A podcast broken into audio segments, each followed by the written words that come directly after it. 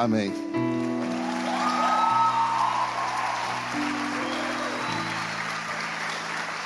É que aqui, irmãos, aqui tem estratégia, entendeu?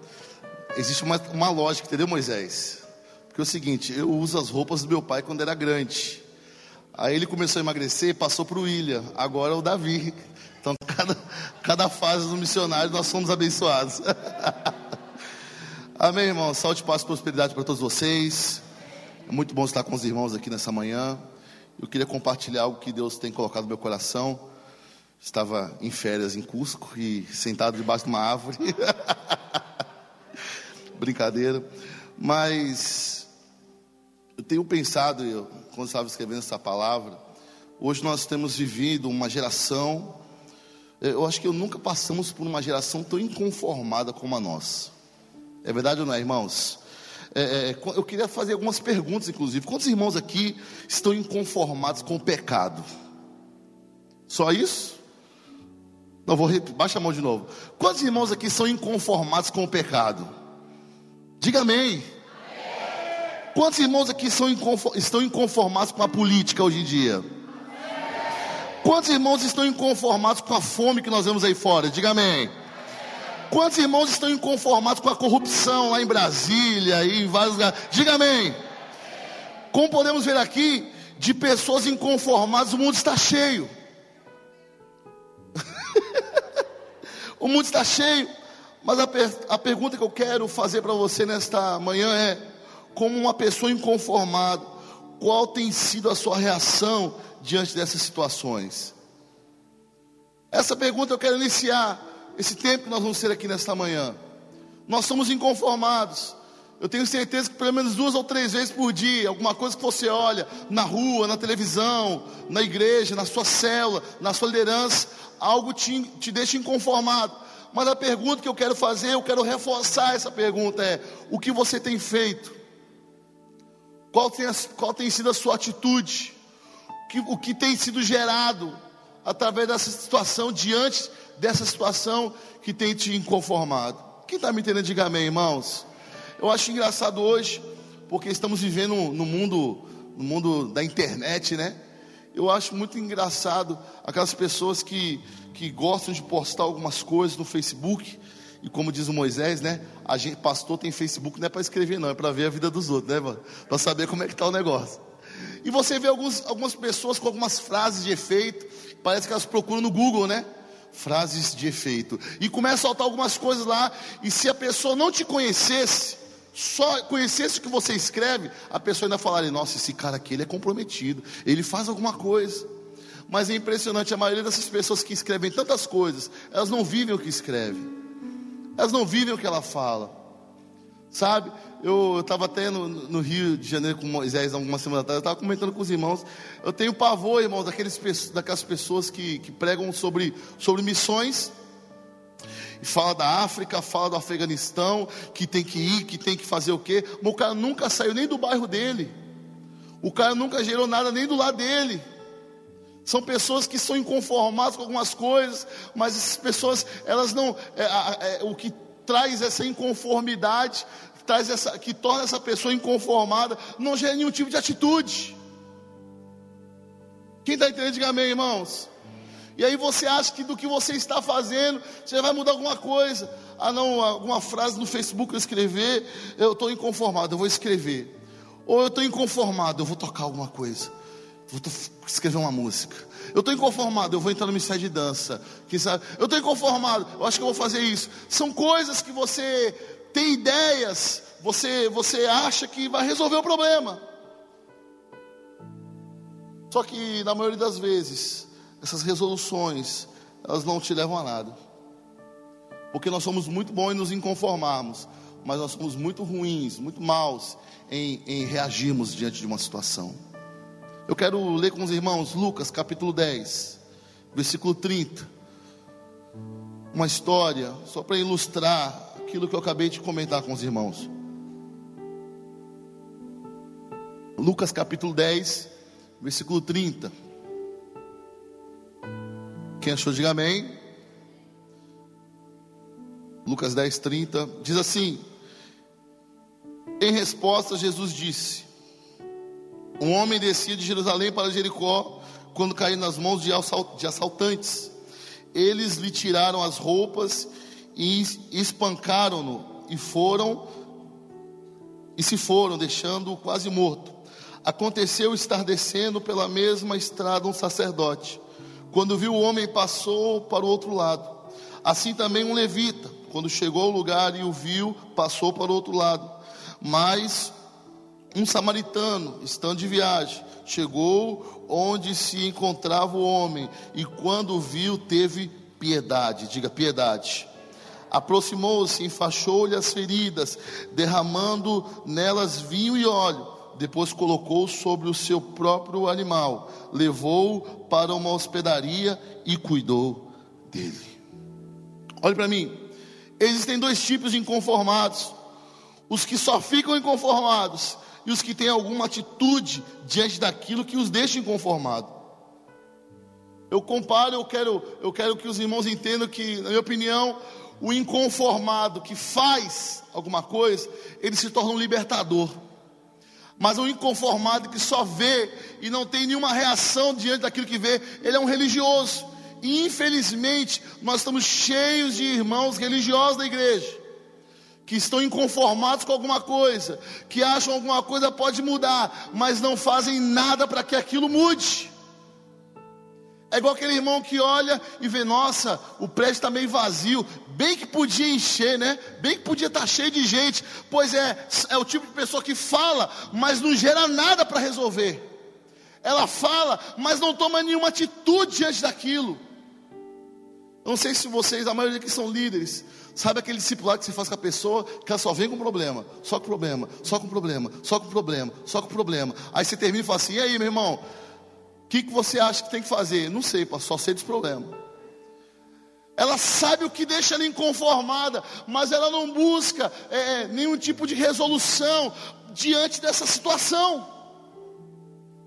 Ela fica parada, ela fica travada. Parece que ela olha aquele quadro e trava ela. Parece que ela olha para a situação e fala assim: Ixi, agora já era, não, não tem jeito. Parou, eu não sei o que eu fazer. Sabe, irmãos? Então, é, existe uma linha bem fina entre o inconformado e o religioso. Quem está me entendendo, diga amém. Olha, eu quero dizer para você que se o, se o que me deixa inconformado não gerar algum tipo de atitude, eu sou apenas um religioso. A minha atitude, ela tem que gerar libertação sobre aquilo que me deixa inconformado. Você pode falar isso nessa manhã? Diga a minha atitude. Ela tem que gerar libertação sobre aquilo que me deixa inconformado. Sabe, irmãos, dentre muitos homens e mulheres da Bíblia, existe um homem inconformado com a situação do seu povo. E esse homem era Moisés. Quantos conhecem a história de Moisés? Digo amém todo inconformado, ele tem uma atitude diante da situação. Ele se torna libertador. Eu gosto muito de Moisés e é sobre ele que nós vamos conversar nesta manhã. Porque foi um homem que se sentiu inconformado com alguma coisa, mas ele não parou. Sabe o que me deixa intrigado? No meio de 3 milhões de pessoas inconformadas, que eram, trabalhavam como escravos, que era o povo de Israel. Impressionante como ninguém se levantou no meio deles. 3 milhões de pessoas você não vê nenhuma pessoa, nenhum homem se levantar e falar assim: peraí, nós não fomos gerados para isso, nós não fomos criados para isso. 3 milhões de pessoas. Mas então, depois de 400 anos, Moisés se levanta. Diga glória a Deus, irmãos. Moisés se levanta, um conformado, que diante de uma situação contrária, ele decide se levantar em Deus para trazer libertação para o seu povo. Eu quero falar com os irmãos aqui tema dessa mensagem, se você quiser anotar, são as quatro virtudes que de Moisés que todo libertador inconformado precisa ter. Quatro virtudes de Moisés que todo libertador inconformado precisa ter.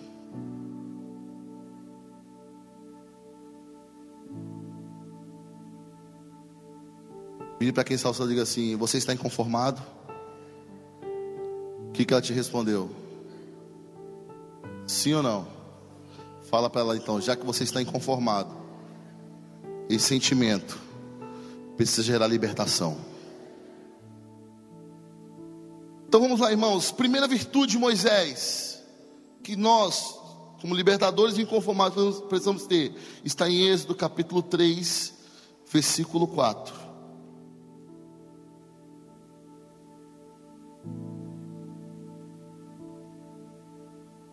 Está escrito assim, Êxodo 3, versículo 4. O Senhor viu que ele se aproximava para observar. Então, do meio da sarça, Deus o, cham, Deus o chamou: Moisés, Moisés. Eis-me aqui, respondeu ele. Então disse Deus: não se aproxime, tire as sandálias dos pés, pois o lugar em que você está é terra santa. Olha para mim, deixe sua Bíblia aberta. A primeira virtude que eu vejo na vida de Moisés é algo bem simples. E eu quero que você anote, se você estiver anotando. A primeira virtude de Moisés é que ele tinha intimidade com Deus. Desde, desde o início, ele já tinha uma capacidade enorme de se lançar para Deus. Eu acho muito interessante, eu gosto de ler a Bíblia e imaginar. Eu gosto de imaginar a cena de Moisés caminhando e de repente ele enxerga, observa uma sarça que começa a pegar fogo e ela não se consome. Eu quero, eu, às vezes nós lendo, nós enxergamos e lendo a Bíblia, pode ser até bonitinho, né, irmãos? Imagina só que glória. Você está andando aqui, e de repente você vê um girassol daquele ali pegar fogo e não se consumir. Uau, que legal, parece com o que aconteceu com Moisés, mas na realidade, o sentimento que brotou no coração de Moisés ser, poderia ser diferente, porque afinal de contas, isso nunca havia acontecido.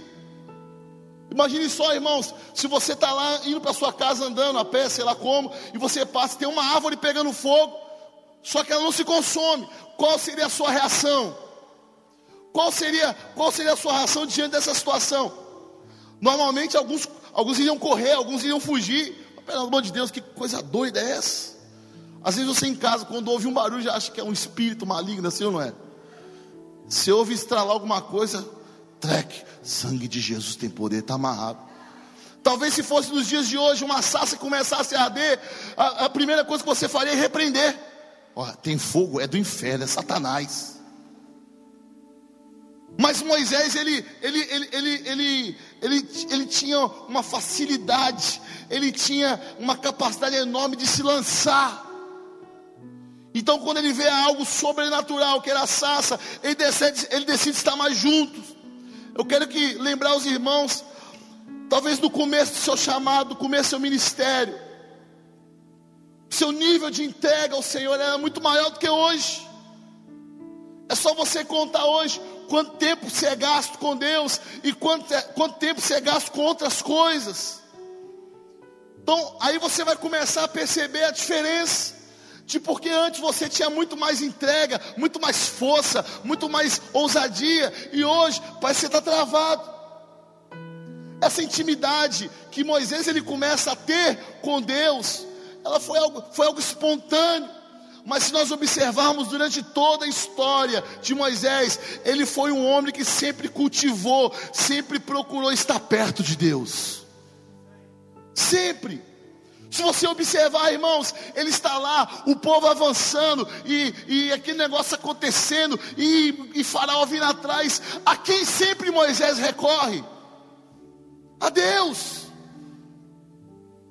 Aí você fala, ah, pastor, isso é óbvio. O camarada é um líder, foi chamado por Deus, ele tem que ter mesmo intimidade com Deus. Mas irmãos, presta atenção. Hoje é fácil nós entendermos isso, porque a Bíblia diz que depois Jesus morreu na cruz e ele recitou, o véu do tempo foi rasgado, nós temos livre acesso. Só que naquele tempo não era assim. Pouquíssimos as pessoas no Antigo Testamento tinham acesso a Deus. Poucas pessoas. Pouquíssimas. Você pode contar na sua mão aí alguns homens e mulheres de Deus que foram, que tiveram contato, que tiveram acesso de intimidade com Deus. Então nós estamos dizendo, dizendo aqui, irmãos, falando de uma época em que não era comum ouvir a voz de Deus, em que não era comum é, ter uma experiência com Deus.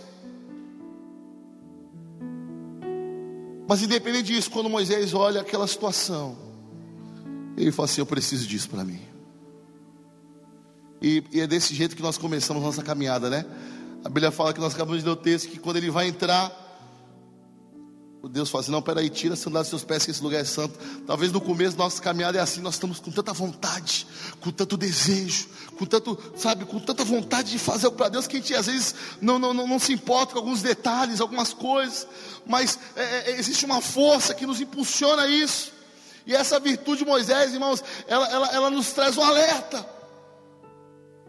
Um alerta. Eu tive, estava em RD com, com os discípulos na semana passada. Eu estava conversando sobre isso com eles.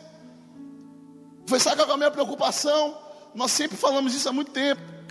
Nós não queremos ter uma igreja cheia de pessoas vazias. Nós não podemos estar contentes com uma igreja cheia de irmãos vazios. Irmãos que não têm intimidade com Deus. A explosão ato serviu para muitas coisas, trazer libertação, abrir a mente, mas uma coisa que, que eu percebi nos irmãos e que eu conversava com os discípulos e precisa ser resolvido isso. Ao longo do tempo, quando o tempo foi passando, algumas pessoas deixaram de fazer o devocional. O que para alguns é só um detalhe, ah, não, talvez não teve acontecer alguma coisa tal. Eu fico imaginando se com uma folha na mão, com uma mensagem pronta, a pessoa não consegue tirar 15 minutos para Deus. Imagine sem esse tipo de informação. E aí o problema piora quando chega na liderança. Líderes que não conseguem ter tempo mais com Deus.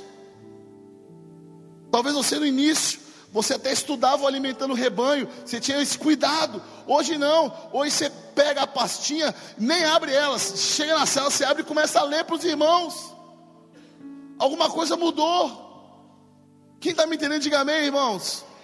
Mas eu quero me deter agora ao fato de você, enquanto líder, se você não gerar no seu discípulo essa virtude de, de ter intimidade com Deus, de se lançar diante de Deus, nós vamos edificar uma igreja fraca, nós vamos edificar uma igreja que não tem conteúdo.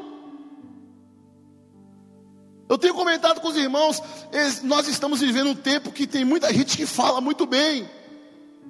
Nós temos excelentes pregadores, missionários já falou isso aqui em alguns cultos. Hoje em dia nós estamos vivendo uma fase de muitos bons pregadores, mas sabe, irmãos, o que as pessoas precisam lá fora não são de bons pregadores, mas de pessoas que vivem o que falam.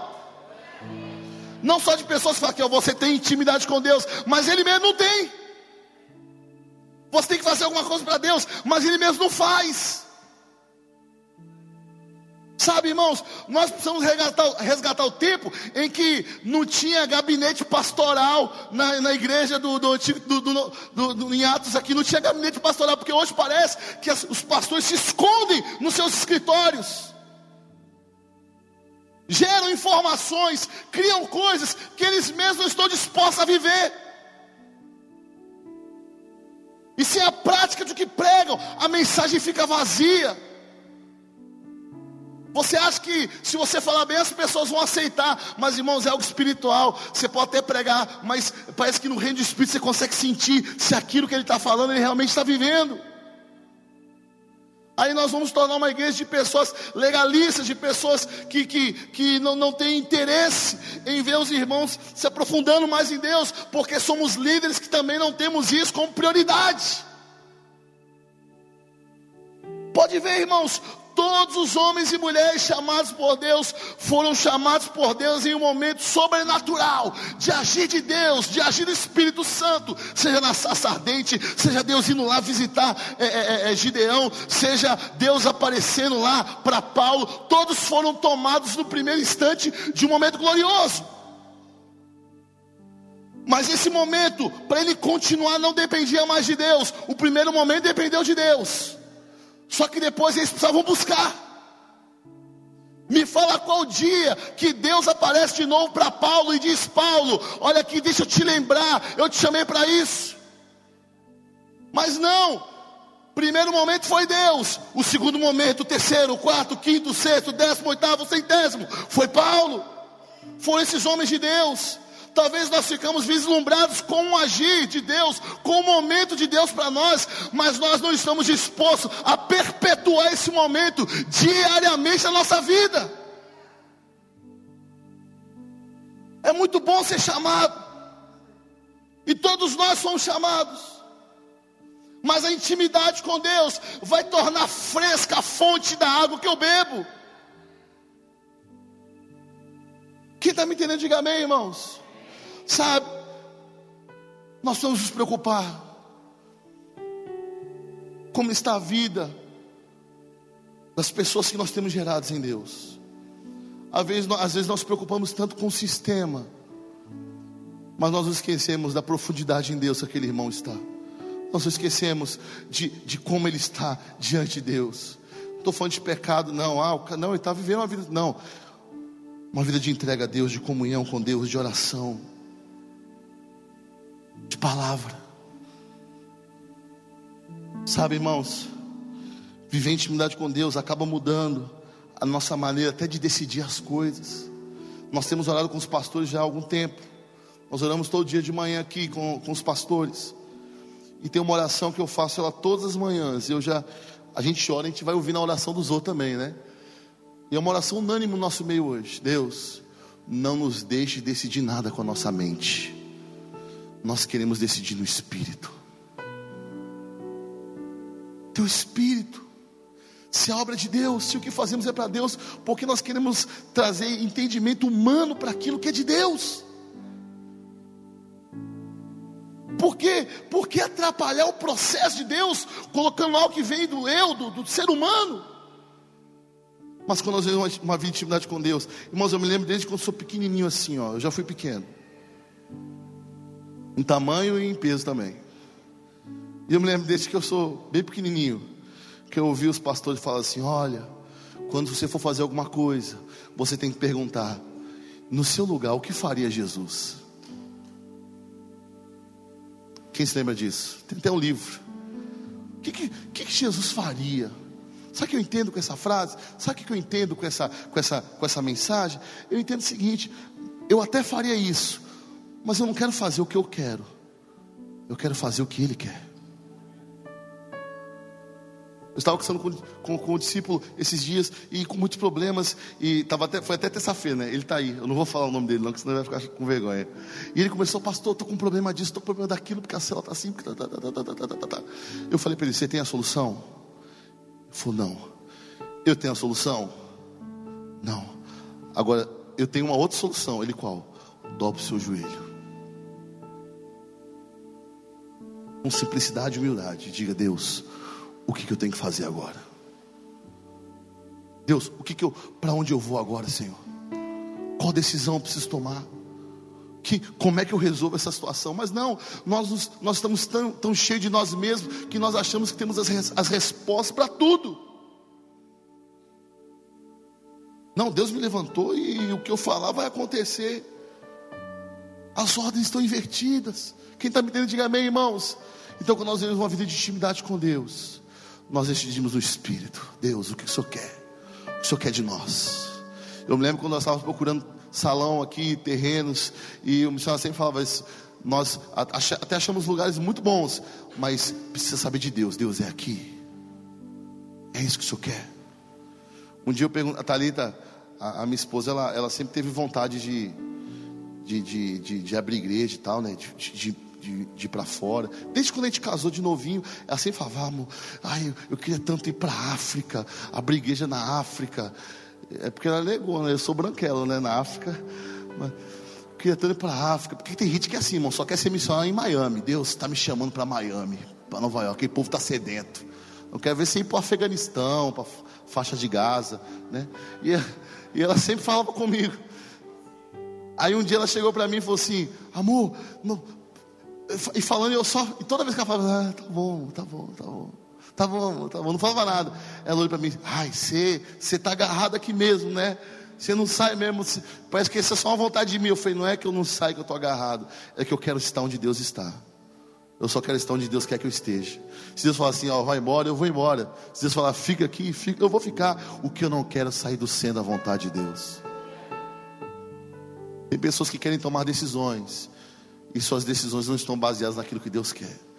A primeira virtude de Moisés era de que ele tinha intimidade com Deus, ou seja, todas as decisões que ele tinha, ele, essas decisões vinham dos céus para ele.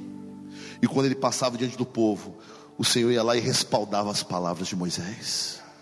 Quando nós decidimos pelo Espírito, o Senhor vai nos respaldar. Quando você decide pelo Espírito, alguma coisa na sua célula, na sua igreja, o próprio Espírito Santo ele vai respaldar a sua decisão, porque não veio de você, veio dele.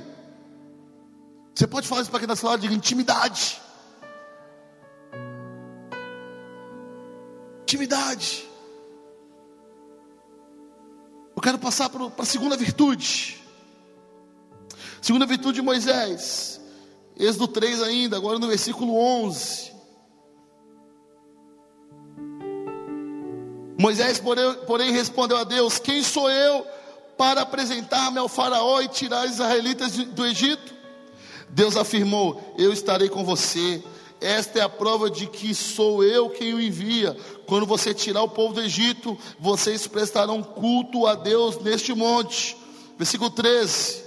Opa, desculpa, só o versículo 12. Eu vou repetir então para os irmãos, o 11 e o 12.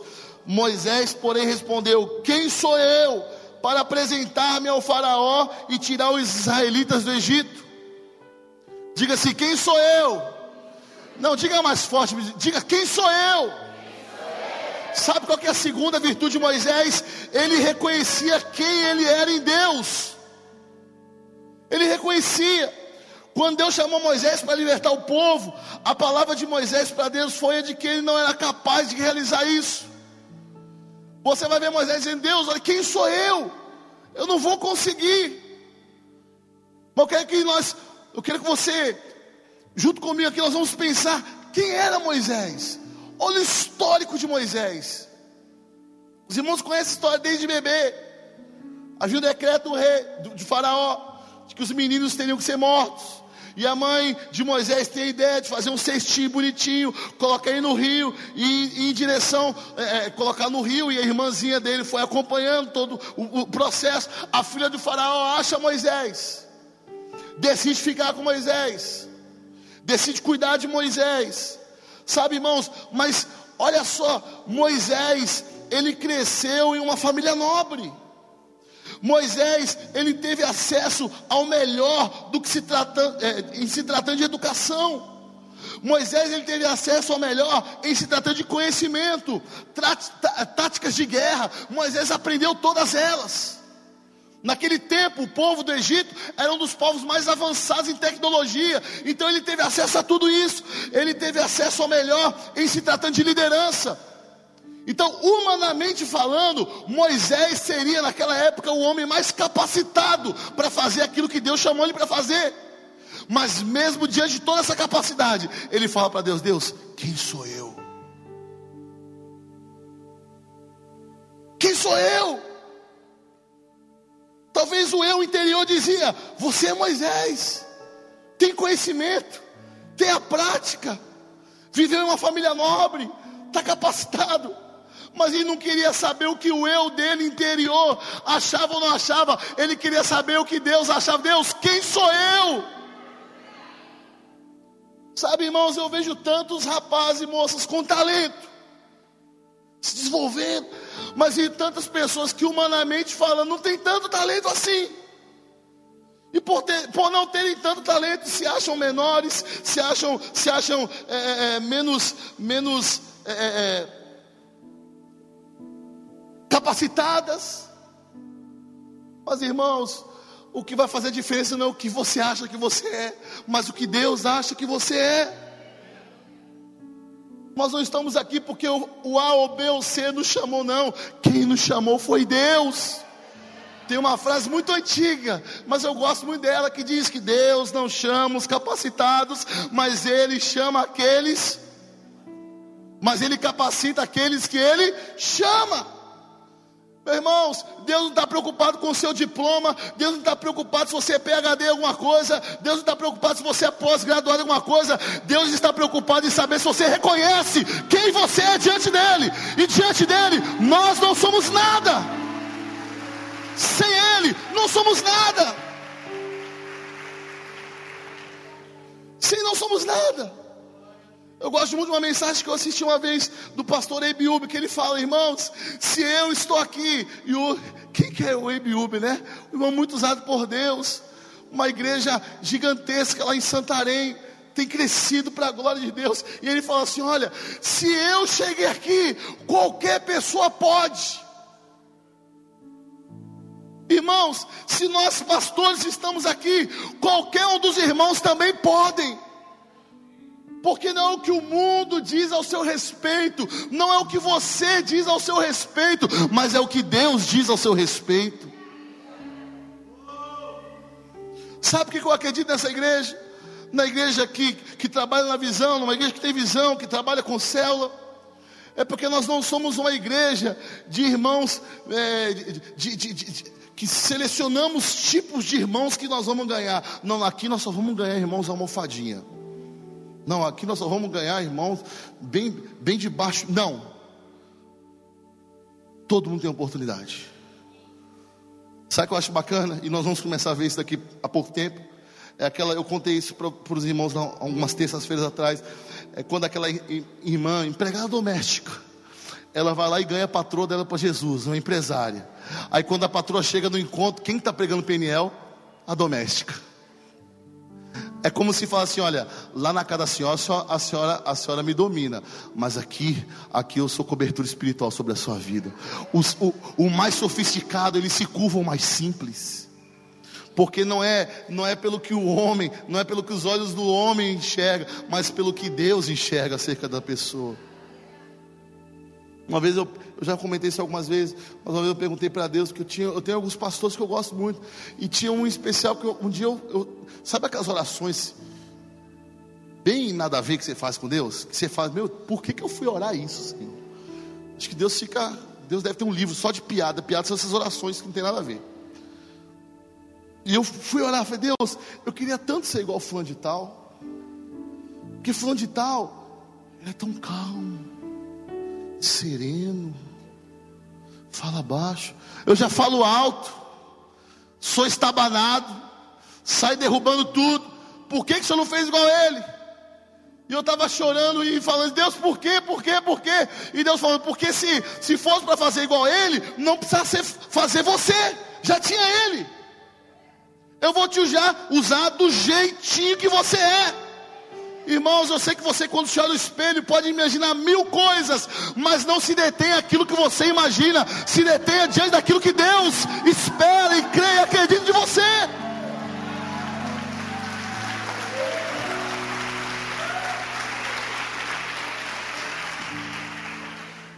Pode ser gordão igual eu, pode ser magro igual Valtemir.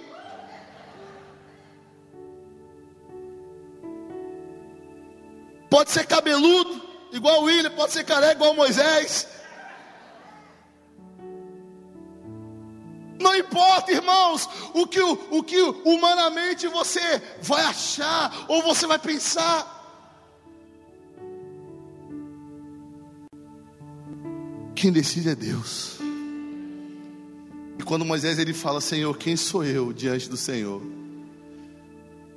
Por mais que Moisés era um, um homem muito sofisticado, Deus olha para Moisés e vê um coração humilde, quebrantado. Esse coração eu posso usar, porque ele sabe que não vai ser na força dele, mas vai ser na minha força. Eu quero dizer para você, irmãos, que Deus não quer usar sua capacidade, suas capacidades, Deus quer usar você. Falando bem, falando mal. Quando eu olho para o apóstolo Uriel, irmãos, eu fico doido. Como que um homem com tão pouco, tão pouca escolaridade, tão simples, começa uma igreja de uma maneira mais simples ainda, porque era em cima de um caixote de cebola. Porque antes, hoje a gente quer abrir igreja com salão. E se o microfone não for da Shure, eu também não prego. E se não tiver cadeiras pretas, eu também não prego. Se o som não for um som bom, eu também não vou. Eu não vou começar. Porque se Deus está me levando, Deus ele vai me dar o recurso. Tá bom. E, e o que dizer de um, de um homem como o apóstolo Ariel? Que começa em cima do caixote de cebola. Mas quando ele sobe em cima daquele caixote, ele está dizendo: Deus, quem sou eu? Quem sou eu, Pai? Mas eu quero dizer para o Senhor uma coisa: Eis-me aqui, Senhor. Quem está me entendendo, diga amém, irmãos. O maior erro de alguém, que alguém pode cometer no ministério, é achar que é capaz de fazer o que Deus designou ele para fazer. Um dia um jovem perguntou para mim, pastor, eu, eu, toda vez que eu vou me louvor, que eu vou pregar, eu subo tremendo, eu quase que eu não me aguento, tá treme tudo e me dá vontade de ir no banheiro. E o que, que eu faço para parar com isso? Eu falei para ele, não faça. Porque o dia que você subir no altar achando que é capaz de subir no altar, acabou. O dia que você for estar à frente de alguns irmãos para ministrar e achar que tem o domínio daquilo que está falando, tem o domínio de tudo aquilo que você tem na, na sua mente, acabou. O dia que você subir nesse altar é, é, é, firme em si, né, sem sentir nem aquele friozinho na barriga, acabou. Nós precisamos levantar uma geração que é dependente de Deus. Moisés era um homem dependente de Deus. É engraçado, né, irmãos? Que ele dá desculpa no meio da história que ele era gago, né? Mas pegando a história, em qual momento a Bíblia fala que ele era gago? Até um defeito que poucas pessoas sabiam que ele tinha. Ele colocou diante de Deus: Senhor, eu sou gago. Senhor, eu começo, sabe, irmãos? Deus tem nos honrado. A gente tem em alguns lugares. E eu fico olhando assim: Deus, é muito doido, né? Tanta gente boa para usar, tá usando logo a gente, né? A gente meio estranho, meio. Aí eu tava indo agora para Tocantins e tava no avião e tava pensando. Tanta gente boa, tanta gente capacitada. E aí Deus colocava no meu coração, mas eu não quero. Eu, eu, eu quero os dependentes. Eu quero os dependentes. Será que tem gente dependente de Deus aqui nessa manhã? Onde estão os irmãos que são dependentes de Deus? Seja para falar para mil, mas seja para falar para uma, nós somos completamente dependentes de Deus. Eu me lembro quando nós começamos a vigília algum tempo atrás com os jovens aqui. Nós tínhamos uma arena freak, né? 700 jovens, aquela loucura e funk, rap, e rock, e pagode, e palavra, e aquele negócio todo. E aí, quando Deus nos trouxe a revelação de fazermos uma vigília, a primeira vigília que eu, que eu chego lá no, no, no auditório, ainda era na Juiz de Mesquita, 30 jovens. Dos 30, uns 13 eram do Ministério do Louvor. Ou seja, para começar o culto com 30, eu tinha que esperar o povo do louvor descer para poder dar uma enchida nas duas primeiras fileiras. Na hora que eu olhei para aqueles 30 jovens lá dentro, eu falei, Deus, o que, que eu vou fazer, Senhor? E agora? Que que eu, eu, eu preparei uma mensagem tão boa. Aí, irmãos, eu pensei, né? Porque antigamente os pastores, antigamente, há muito tempo atrás, hoje não tem mais isso, graças a Deus, mas não tinha isso. Quando vinha pouquinha gente no culto, você não pregava, não. Vamos aqui, irmão, só fazer uma oração para Deus abençoar a vida de vocês, vocês podem ir embora para casa. Na hora que eu, eu até pensei, eu acho que eu vou fazer uma oração, porque o ônibus vai até uma da manhã, então dá tempo deles ir embora ainda. Na hora que eu falei isso, o Espírito Santo falou comigo assim: se você não estiver preparado para pregar para 30, eu nunca vou te colocar diante de mil, diante de dois mil, diante de dez mil. Se você não souber, souber honrar esses poucos irmãos, eu nunca vou te colocar diante de muitos irmãos dependência de Deus. Eu até confesso que depois eu até tentei mudar a mensagem, que estava tão boa. Mas se aquilo que Deus queria falar é aquilo que Ele falou e aqueles irmãos foram abençoados. E hoje, quando nós temos vigílias aqui com 700 jovens, é fruto daqueles 30 irmãos. Porque eles não foram desprezados, eles não foram deixados para trás, eles não foram esquecidos. A fé deles foi honrada e hoje nós colhemos o fruto desses 30 irmãos dependência de Deus. Moisés ele reconhecia quem ele era em Deus. Vai lá para quem está do seu lado, diga assim: reconheça hoje quem você é em Deus. Vamos avançar. Terceira virtude de Moisés, Êxodo capítulo 14.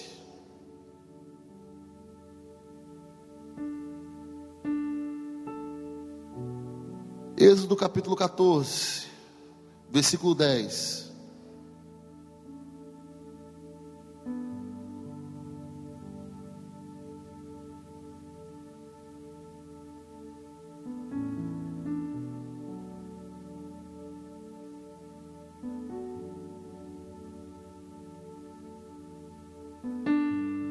Quem achou, diga amém.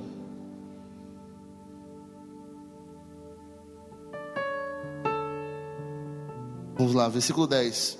Ao aproximar-se o Faraó, os israelitas olharam e avistaram os egípcios que marchavam em direção deles, e aterrorizados clamaram ao Senhor. Disseram a Moisés: Foi por, foi por falta de túmulos no Egito que você nos trouxe para morrer no deserto? O que você fez conosco, tirando-nos de lá? Versículo 12: Já lhe tínhamos dito no Egito: Deixe-nos em paz, seremos escravos dos, dos egípcios.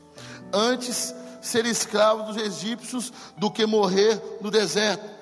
Versículo 13: Moisés respondeu ao povo: Não tenham medo, fiquem firmes e vejam o livramento que o Senhor lhes trará hoje, porque vocês nunca mais verão os egípcios que hoje vêm. Se, segundo, se, a segunda virtude foi de um homem que diante de Deus, ele, ele, ele foi capaz de dizer: Quem sou eu? Eu quero dizer para você, diante do Faraó, ele assume a responsabilidade.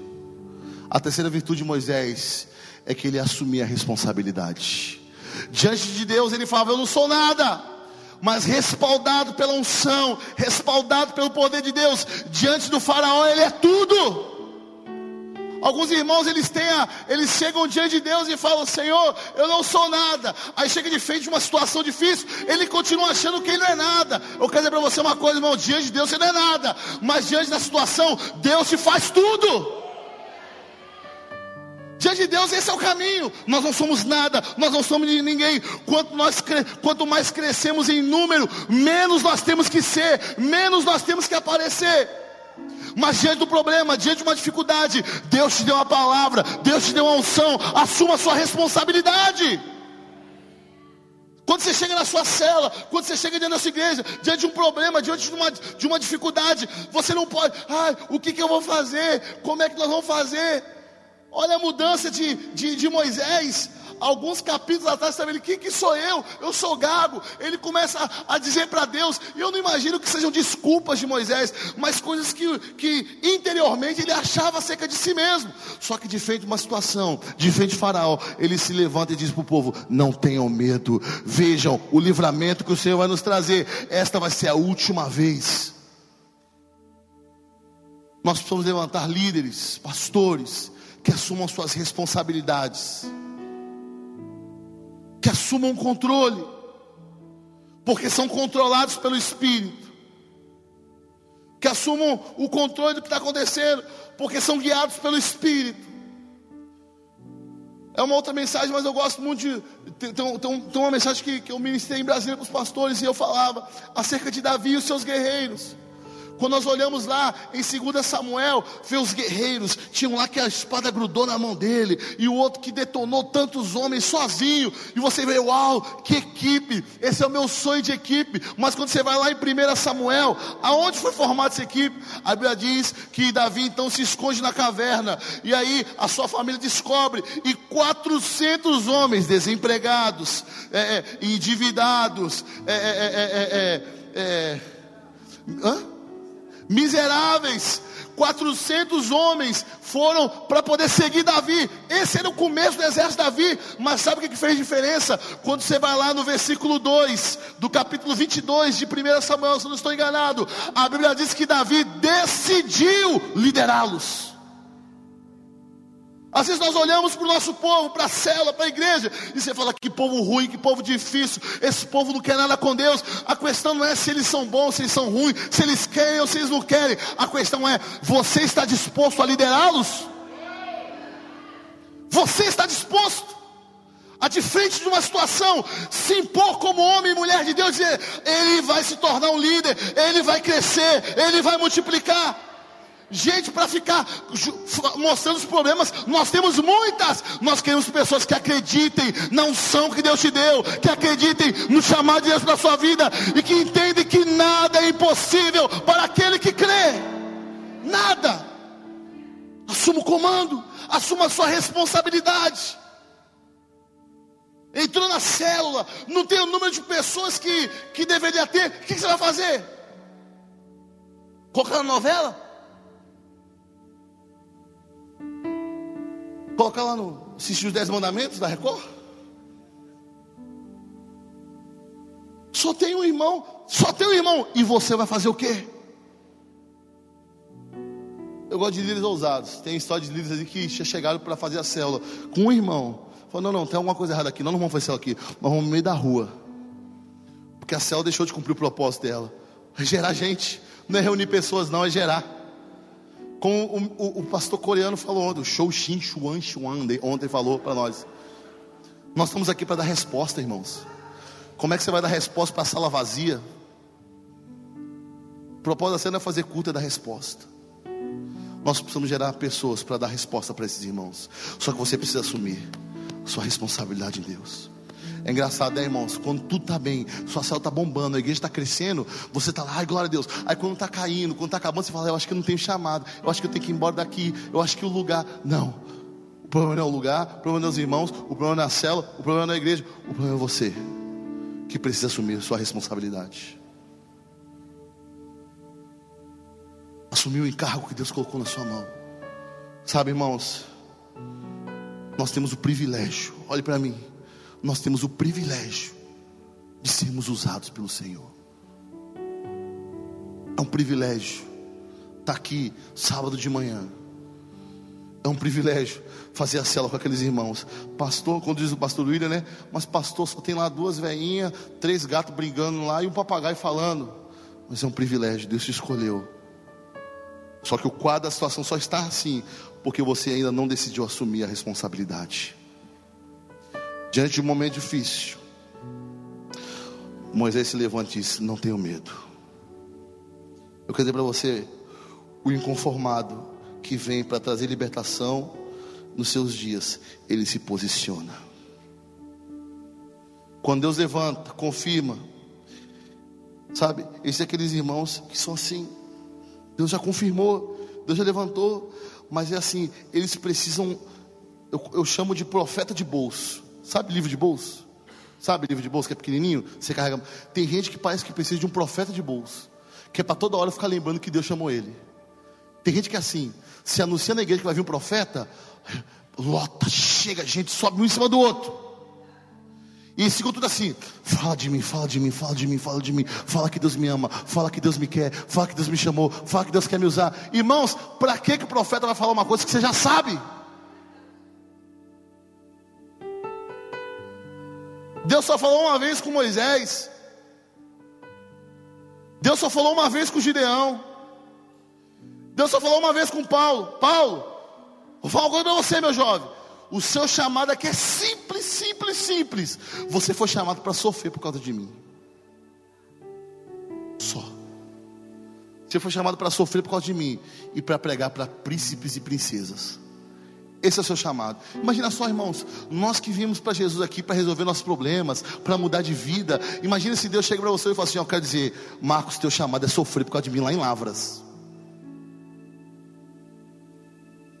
Seu chamado é é, é sofrer por amor a mim. Irmãos, eu não sei até onde Deus vai te levar. Eu só sei de uma coisa: aonde Ele te levar, assuma a sua responsabilidade. Você pode isso para quem está do seu lado? Diga, eu não sei até onde Deus vai te levar. Mas te falo uma coisa: assuma a sua responsabilidade. Você pode falar para isso para outra pessoa? Diga, eu não sei onde Deus vai te levar, mas assuma a sua responsabilidade.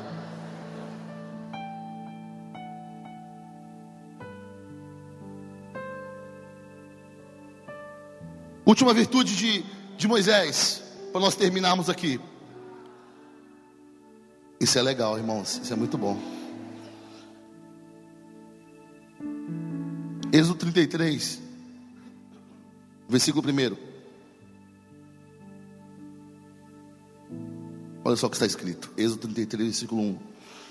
Quarta e última virtude de Moisés. Diz assim, versículo 1.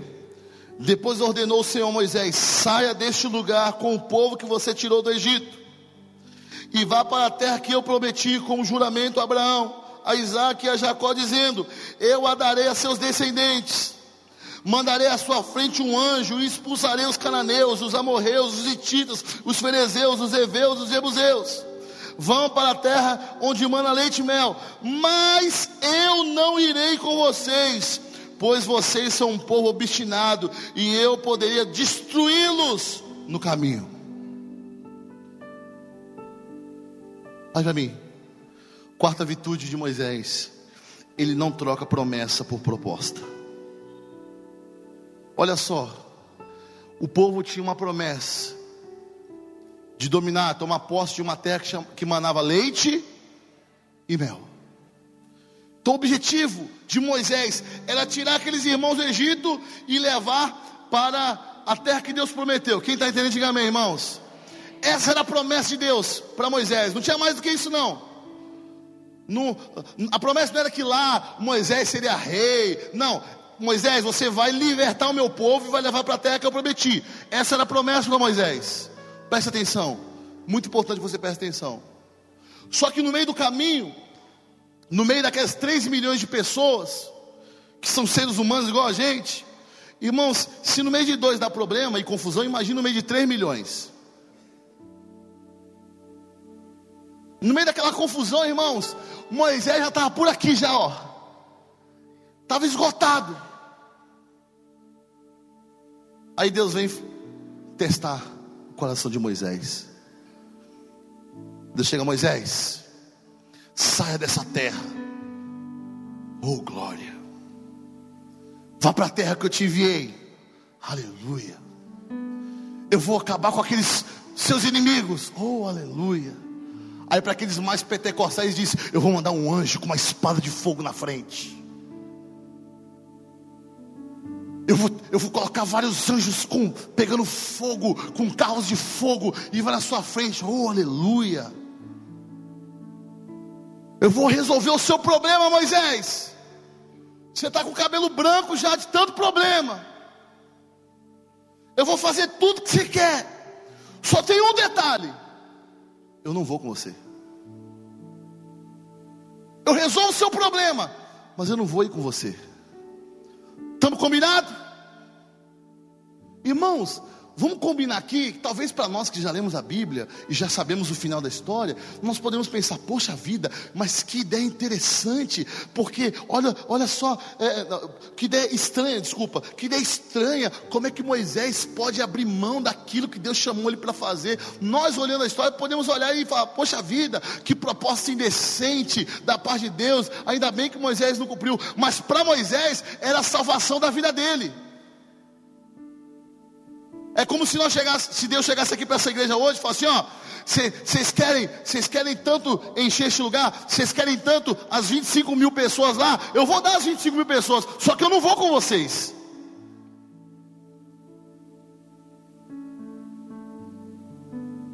Fala a verdade, irmão, se amanhã aparece 25 mil irmãos lá na Vila Belmiro, não resolveriam um, um grande problema para nós? Uma visão que temos perseguido desde o ano 2000? Sim ou não, irmãos? Só que tem um detalhe: eu não vou com você. Vocês vão sozinho. Irmãos, Moisés ele está ali diante da promessa de Deus que ele iria habitar aquela terra, mas que ele sabia que lá ia ter gigantes, lá ia ter problema, e ele tinha que conquistar a terra. Mas ele está diante da promessa e está diante da proposta. Qual é a proposta? Vocês vão, mas eu não vou. Você quer resolver o seu problema, Moisés? Você não quer mais ter dor de cabeça com esse povo aqui, cabeçudo? Então resolva o seu problema. Só que eu não vou mais.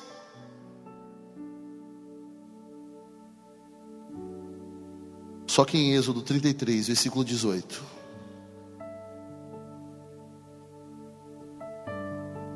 Moisés confirma a sua quarta virtude. Êxodo 33, versículo 18. Desculpa, versículo 15, foi mal. Êxodo, versículo 15 diz assim: Então Moisés declarou: se não fores conosco, nós não iremos. Como se saberá que eu e o teu povo podemos contar com teu favor, se não nos acompanhares? Que mais poderá distinguir a mim e ao teu povo de todos os demais povos da terra? Versículo 17 o Senhor disse a Moisés: Farei o que me pede, porque tenho me agradado de você e o conheço pelo nome. Diante da promessa e diante da proposta, Moisés sabe, a proposta é vantajosa, resolve meus problemas imediatamente, mas eu não quero andar debaixo de propostas, eu quero andar debaixo da promessa de Deus. Irmãos, Deus tem um sonho para nós como igreja, e no meio do caminho vão aparecer propostas, mas nós não fomos levantados para cumprir propostas, nós fomos levantados para cumprir promessas e para vê-las cumprirem. Moisés ele poderia resolver os problemas, mas Deus diz: Não, é, é, é, você vai, mas eu não vou. E Moisés fala assim: Não, tem um negócio errado aí, Senhor. Nós podemos até voltar para o Egito, mas se o Senhor não for, nós não iremos. Irmãos, eu não sei vocês, irmãos, mas entre crescer bem rápido sem Deus e crescer devagarzinho com Deus, eu prefiro crescer devagarzinho com Deus mas sabendo que a cada dia eu estou cumprindo o propósito que Deus colocou no meu coração. Quem está me entendendo, diga amém, irmãos. Para me finalizar com os irmãos, eu quero que você fique de pé, nos orarmos. Eu quero só concluir dizendo algo para os irmãos. Moisés ele decide então pela promessa. Quando sem promessa de Deus aqui no seu ministério, diga amém.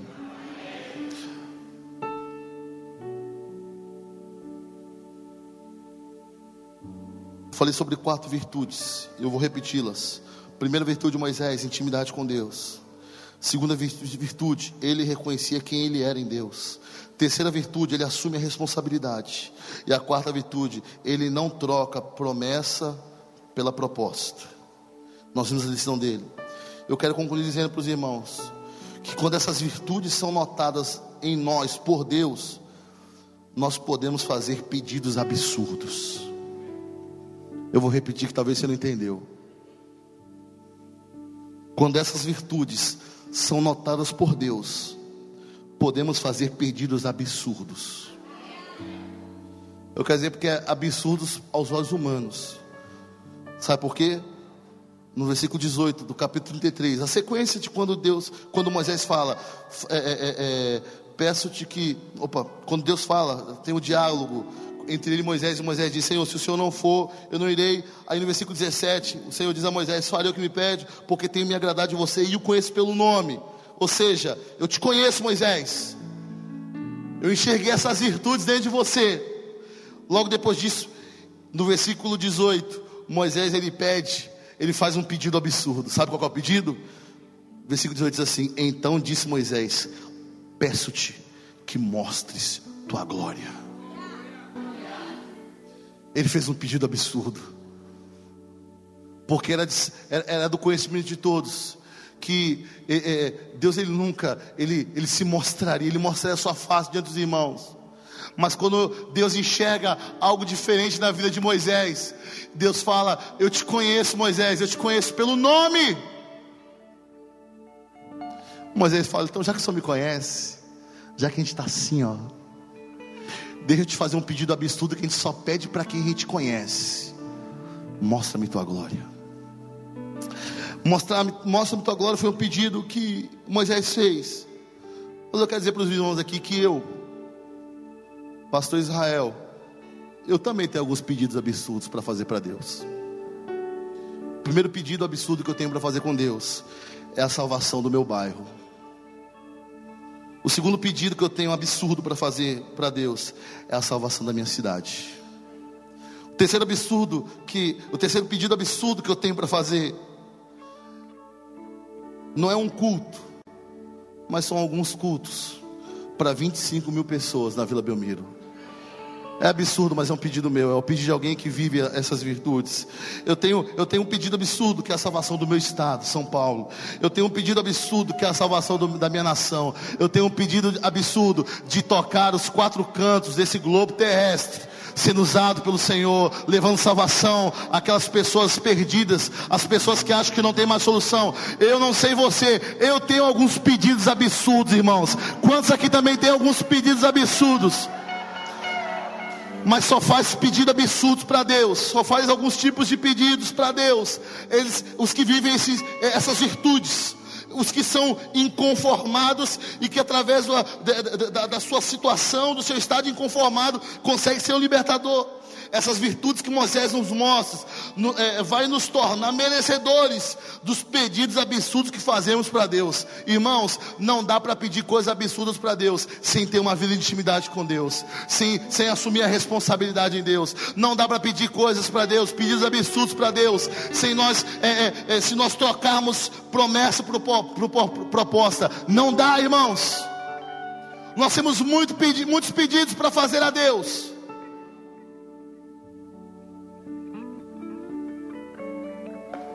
Mas antes disso, nós precisamos ser resposta, por amor de Deus, para esse tempo. Algo te inconforma? Algo te deixa inconformado?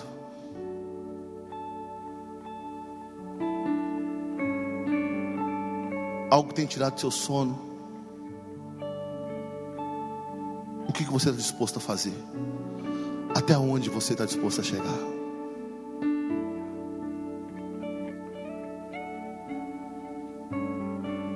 Pastor, eu, eu clamo tanto pela salvação da minha, da minha cidade. Até onde você está disposto a ir? Pastor, eu quero tanto a salvação da minha família. Até onde você está disposto a ir? Pastor, eu quero tanto romper no meu ministério. Até onde você está disposto a ir? Tá, estou inconformado. O que, o que essa, essa situação tem gerado dentro de você? O que tem despertado dentro de você? Eu termino onde nós olhamos com uma história que eu acho muito interessante do pastor Miles Morrow, que ele conta no seu livro, que um dia depois de um culto, um jovem bate na porta do gabinete dele, chorando em, em prantos. E ele recebe aquele jovem, e o jovem não parava de chorar. E aquele jovem começava a chorar, chorar, chorar, ele não parava. E o pastor mais preocupado, achou que alguém tinha morrido. E aí, quando aquele rapaz se acalma um pouco, o pastor Miles pergunta: Por que, você está chorando? Por que está desse jeito? E ele fala assim para o pastor Miles: Pastor Miles, eu estou chorando porque eu não, eu não aguento mais, eu não aceito mais a política nos Estados Unidos. Eu não, eu não aguento mais a política da nossa nação. Eu não aguento mais. Tanta corrupção, tanto roubo, tanta, tanto problema, tanta coisa escondida. Eu não aguento mais e chorava. E aí o pastor mais começou a rir. E aquele jovem, ele não entendeu nada falou assim: Miles, por que, que você está rindo de mim? Ele falou assim para ele, e Miles respondeu para o jovem: Sabe por que, que você está chorando? Sabe por que, que você está desse jeito? Porque você nasceu para resolver esse problema. Pastor, quando eu oro pela salvação da minha cidade, eu choro, eu consigo sentir dores dentro de mim, eu, eu, eu, não, eu não aguento, eu fico, sabe? Você sente isso, sabe por quê? Porque Deus te levantou para resolver esse problema. Você está inconformado? Eu quero perguntar para você nessa manhã: o que, você está disposto a fazer para mudar o quadro daquilo que te deixa inconformado? Irmãos, eu quero deixar você livre. Se você quiser vir aqui à frente, venha. Se você quiser ajoelhar, se quiser deitar, se quiser rolar, fique à vontade. Eu não sei você, mas eu tenho alguns pedidos absurdos para fazer para Deus essa manhã. Sai do seu lugar. Rabaxê, Candere, Manabassuri, Andere, Balabaxê. Moisés fez um pedido absurdo, porque ele tinha virtudes, ele tinha intimidade, vivia com Deus, se relacionava com Deus, não decidia as coisas com a mente, ele decidia pelo Espírito, ele tinha um relacionamento fino com Deus, ele assumiu a sua responsabilidade. Ele não trocou promessa pela proposta. Ele tinha essas virtudes. Ele reconhecia quem ele era em Deus. E por ter essas virtudes, ele pode fazer pedidos absurdos. Eu quero levar você nessa manhã a fazer uma reflexão diante de Deus. Primeira reflexão que você vai fazer: será que você está vivendo essas virtudes? Será que você tem uma vida de intimidade com Deus? Será que você reconhece quem você é diante de Deus? Será que você assume a sua responsabilidade? Será que você tem, não troca a proposta, a promessa pela proposta? Se alguma dessas quatro virtudes você não vive, se arrependa nesta manhã. Decida voltar, decida recomeçar diante de Deus. E à medida que você reconhecer que precisa dessas virtudes, eu quero que você comece a fazer os seus pedidos absurdos. Faça o seu pedido absurdo. Faça o seu pedido absurdo. Pedro pediu, Deus, mostra-me tua glória. Esse foi o pedido de, Moisés. Esse foi o pedido de Moisés. Deus, mostra-me tua glória. E eu pergunto para você,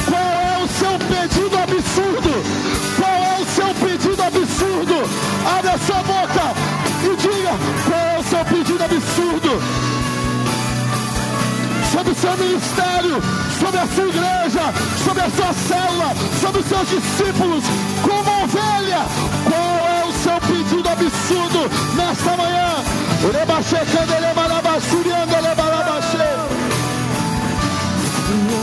Faça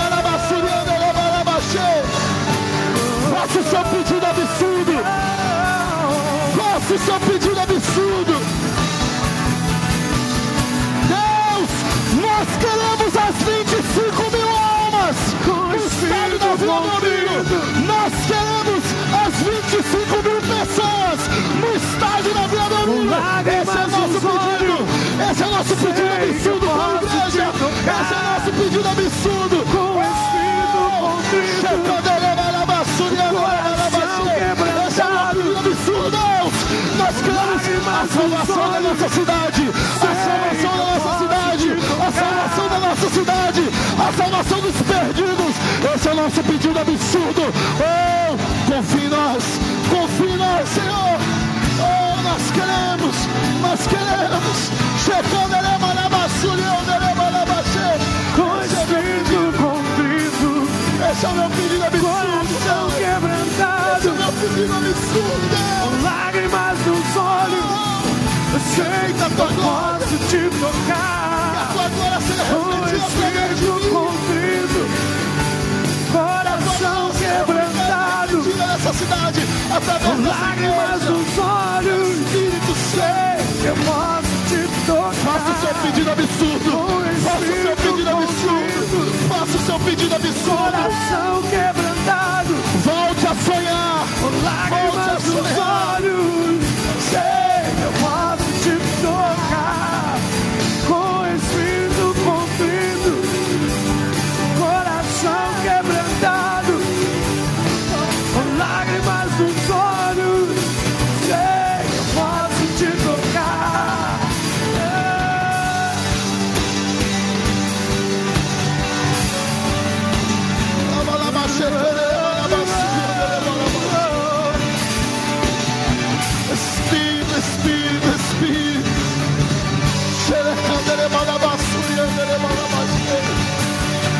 o seu pedido absurdo. Faça o seu pedido absurdo. Aquele tipo de pedido que as pessoas vão olhar e dizer: Isso é um absurdo, isso nunca vai acontecer. Faça o seu pedido absurdo. Faça o seu pedido absurdo. Não importa se as pessoas vão acreditar. Não importa se as pessoas vão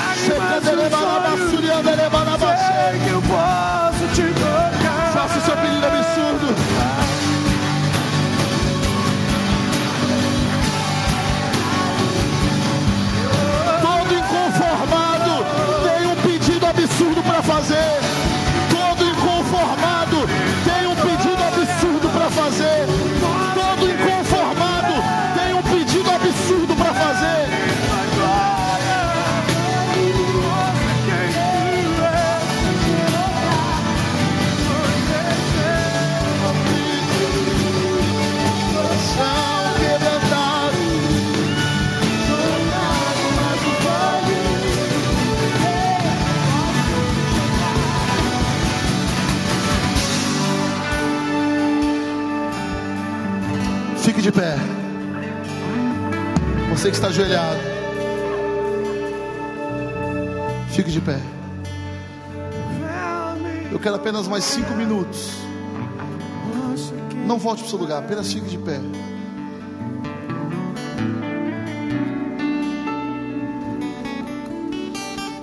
Eu queria pedir para os pastores que estão aqui, os daqui e os de fora, vocês subirem, subissem nesse primeiro degrau, apenas o primeiro. Dá um passo, pastores. Eu sinto no meu espírito a necessidade de falar com os irmãos. Isso, primeiro degrau. Tem mais algum pastor? Não importa se está de fora. Os pastores estão aqui.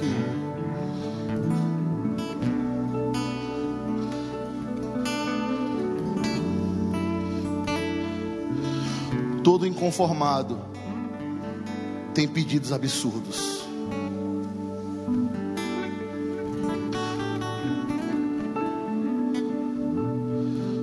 Moisés libertar aquele povo, como inconformado, ele teve alguns pedidos absurdos. Eu quero dizer para vocês, pastores que estão aqui nesta manhã, não pare de fazer pedidos absurdos ao Senhor. Talvez você já sonhou muito com uma igreja grande e você parou de pedir essa igreja grande, porque você acha que hoje, na idade que tem, depois de ter passado tantas coisas, você acha que esse é um pedido absurdo. Mas eu quero dizer para você: todo libertador, todo libertador, todo libertador como Moisés, faz pedido absurdo. Eu quero orar com os pastores. E depois que nós oramos com os pastores, eu quero pedir liberdade para que os pastores pudessem orar pelos irmãos que estão aqui. Porque eu não posso exigir que os meus os meus irmãos ali, os membros e líderes, façam pedidos absurdos, creiam de maneira absurda, se primeiro nós, pastores, não acreditarmos, não cremos. Eu não posso crer, eu não posso esperar que os irmãos creiam que nós seremos uma igreja grande. Eu não posso crer que os irmãos vão desfrutar de uma ceia para 25 mil irmãos. Eu não posso acreditar que eles vão crer nisso se primeiro não crer, se eu não acreditar. Quero que os pastores fechem os olhos. Os irmãos estendam as mãos sobre os pastores.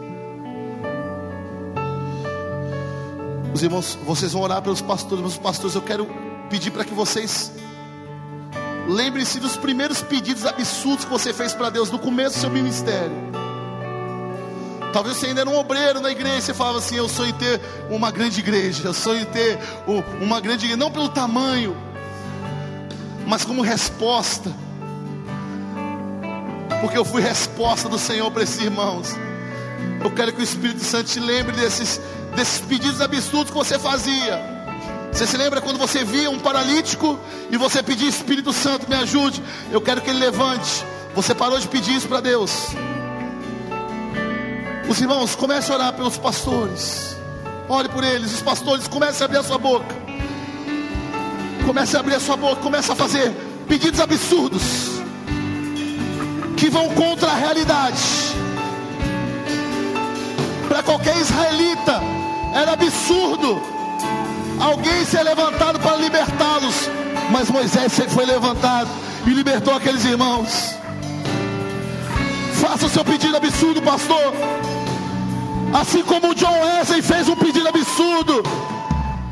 Em tempos de crise, em tempos de pecado, em um tempo onde não havia mais clamor pela santidade, John Wesley se levanta e diz: Senhor,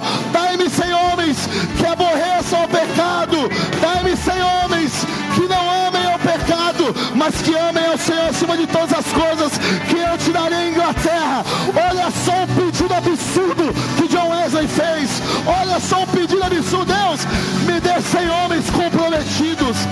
Faça seu, faça, faça seu clamor, faça o seu pedido absurdo. Qual é o seu pedido absurdo, pastor? Qual é o seu pedido absurdo, pastora? Faça ele agora, faça ele agora. Volte a sonhar com as multidões. Volte a sonhar com as multidões. Volte a sonhar com as multidões. Deus entregou aquele bairro nas suas mãos. Deus entregou aquela cidade nas suas mãos.